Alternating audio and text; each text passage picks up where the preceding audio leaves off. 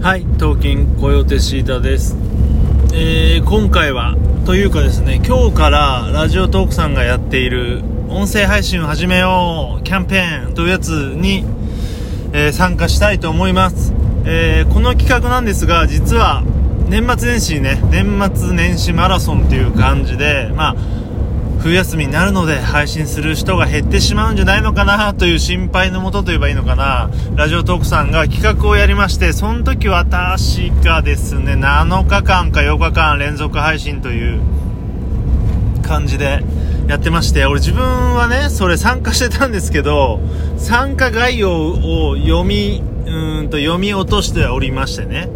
えーそのハッシュタグをつけて音声を配信すること連続で。そこはできたんですけどそれをツイッターに共有しないとダメだったんですよ。でそのツイッターへの共有をしてないことに、えーチャレンジ5日目ぐらいで気づいてしまいまして、えーあえなく断念しました。で今回はねそのリベンジということで、えーこの企画ねしっかりと話しそして、えーツイッターに共有していこうと思っております。はい。で、音声配信を始めようということで、まあ、細かなルールはなくて、まあ、それを話して、音声配信を始めようという、なんだろう、皆さんの気持ちを促せればいいということで、まあ、例題みたいなね、ことが、ラジオトークさんのページにありまして、まあ、そこら辺話していこうと思います。えーまあ、音声配信に出会った話話という感じでね、今日は話したいと思いますね。どのようにして音声配信に出会い、今始めたかみたいなエピソードを話します。で、えーと、昔はね、昔というか実はまあ、あの、自分もですね、10年目なんですよ。この、今年2020年で音声配信というか、まあ、ポッドキャストを始めて、まあ、なかなか長いわけで、10年前と言いますとね、今のように、えー Radiotalk や、えーまあ、ボイシーや、アンカー、というものはなかったんですね。で、おそらく YouTube も、まあ、なかった、もしくはそんなに浸透していなかったと思います。まあ、なん、なんせね、そのパソコンとか、えーそういったものが全然、まあ、普及してたか、パソコン、でも俺は持ってなかったんですよね。でスマホは持ってたんかな？スマホは持ってた、まあ、iPhone ぐらいは持ってましたね。iPhone3GS とか出てた時代だと思います。で、えーとね、一番最初に、ポッドキャストを知ったのは、あの、須藤元気さんね、格闘家、元格闘家か。須藤元気さん自分好きで、須藤元気さんが、まあ今思うと面白いもので、郷さんのポッド、つまり、吉田剛さんのね、ポッドキャストに出ますよ、みたいな告示をしていたんですよ。で、ポッドキャストってなんだろうなという、その時点で全く知らなくて、で、えーダウンロードして聞いてみました。で、多分なんですが、その時って、iPhone3G だったか、もしくは 3GS ですね。じ一回ね、俺 iPhone 買って、全然重くてダメやんってことで、えー、っと、ガラケーに戻して、でも 3GS がすごい人気だということでもう一回買ったんですね。3GS だったかな？まあとにかく、えーそのようにして、ポッドキャストに出会いました。で、ポッドキャス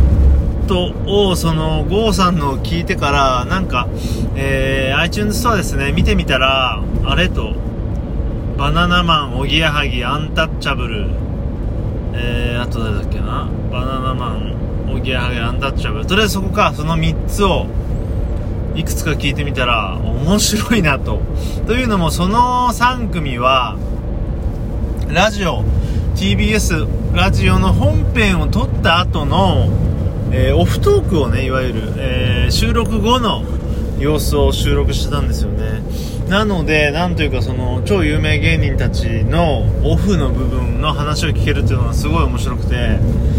えー、虜になりまして、で、その時点で、えーとね、確か覚えてないんだけど、200エピソードとかあったんですね。まあ年に50として、まあ4年分とかかな。で、それを全部聞いたんですよ。えー、おぎやはぎ、バナナムーン、えー、まあ、メガネビーキ、おぎやはぎのメガネビーキ、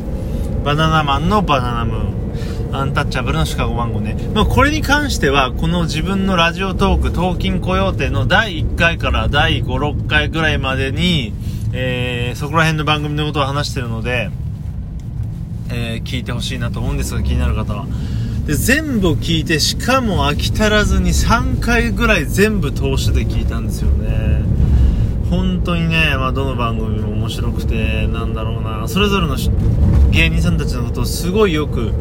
えー、知れるんですよ。やっぱりねテレビ番組とかラジオ番組まあラジオはまあ割とあれかプライベートのこと話すかもしれませんがテレビとかってねそのね話さないのでまあそこら辺もねなんかラジオが、えー、親近感持てるなんて言われるゆえんかもしれません。でまあその後あれですよね伊集院さんに、まあ、最初ねあのハマれなかったんですけどこれいよいよねあのー、バナナマンとかも飽きてきたななんていうことで3つね3つ何回も聞いちゃったんでね伊集院さん行ってついにハマり聞き出すみたいな感じで、えー、聞いてきました。でそこからですね、えー、まあなんか他に面白いのないかなと思ってでその時俺草野球にハマってたんですよ確か、うん、草野球ハマっててで野球系ってないのかなっていうことで調べたら野球舌という番組が出てきました。でこの野球舌っていうのはま今もやっているんですけど、えー、素人さん2人が、まあ、自分と本当に同年代のね、えー、素人さん2人がやっているんですが、まあ、めちゃくちゃこうクオリティが高くて、まあ、なぜかというとその2人のうちの1人の杉浦さんっていうのは事務所にも、えー、入っているような、まあ、セミプロみたいな人ででもなんだろうね、その時点で5年とかもう一人喋りとか、えー、めちゃくちゃポッドキャスト毎日配信みたいにやってるもうかなりの、えー、トークモンスターなんですよ。で、面白くて聞き出して、で、その杉浦さんが他にもやっていた、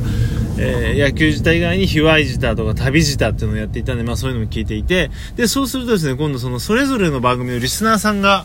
始めていくんですね、番組を。で、まあ、その、様子を聞いていると、来ましたね。これ、まあ、自分もやってみたいなと思い、えー、その時ですね、あの、まだあった、あの、伝説のアプリ、ケロログというね、えー、アプリがあって、それで始めたんです。で、まあ、どんなアプリかっていうと、簡単に言うと、このラジオトークみたいなもんで、そのアプリがあればスマホ1個で、えー、上げられるというね、まあ、あれは、ある意味すごかったですね。あのー、かなり動作も重かったりしたんですけど、途中で消えちゃったりとか。でもやっぱりあの時代、スマホ1個で配信できたっていうのはすごくて、ね、今は本当にこのように、まあ、本当にラジオトークさん素晴らしいから簡単にできるんですが、あの時はまあ、結構それ以外の方法は面倒くさかったんでやりましたし、そのケロログが死んでしまった、亡くなってしまったことにより、すごい多くの人が、えー、困り、そしてまあシーサーブログに流れましたという感じです。今はね、本当にラジオトークがどんどん増えてきていて、ね、今シェアはどのぐらいなんだろうなでもまあまだシーサーの多いと思いますけど、でもワードプレスでやってるような、自分のサイトでやってるような人を、もしかしたらラジオトークがまくってちゃうとかまくっちゃってるじゃないのかなっていうね。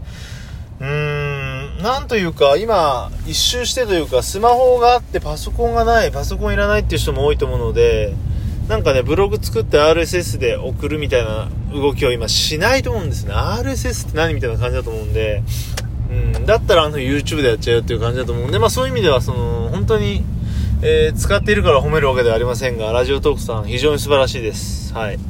なので、えー、そのようにして、まあ、とりあえず、ケロログで始めましたよっていうとこまでを、えー、今回は話しまして、次回はそれ以降のね、どのような感じで続けていきたいかとか、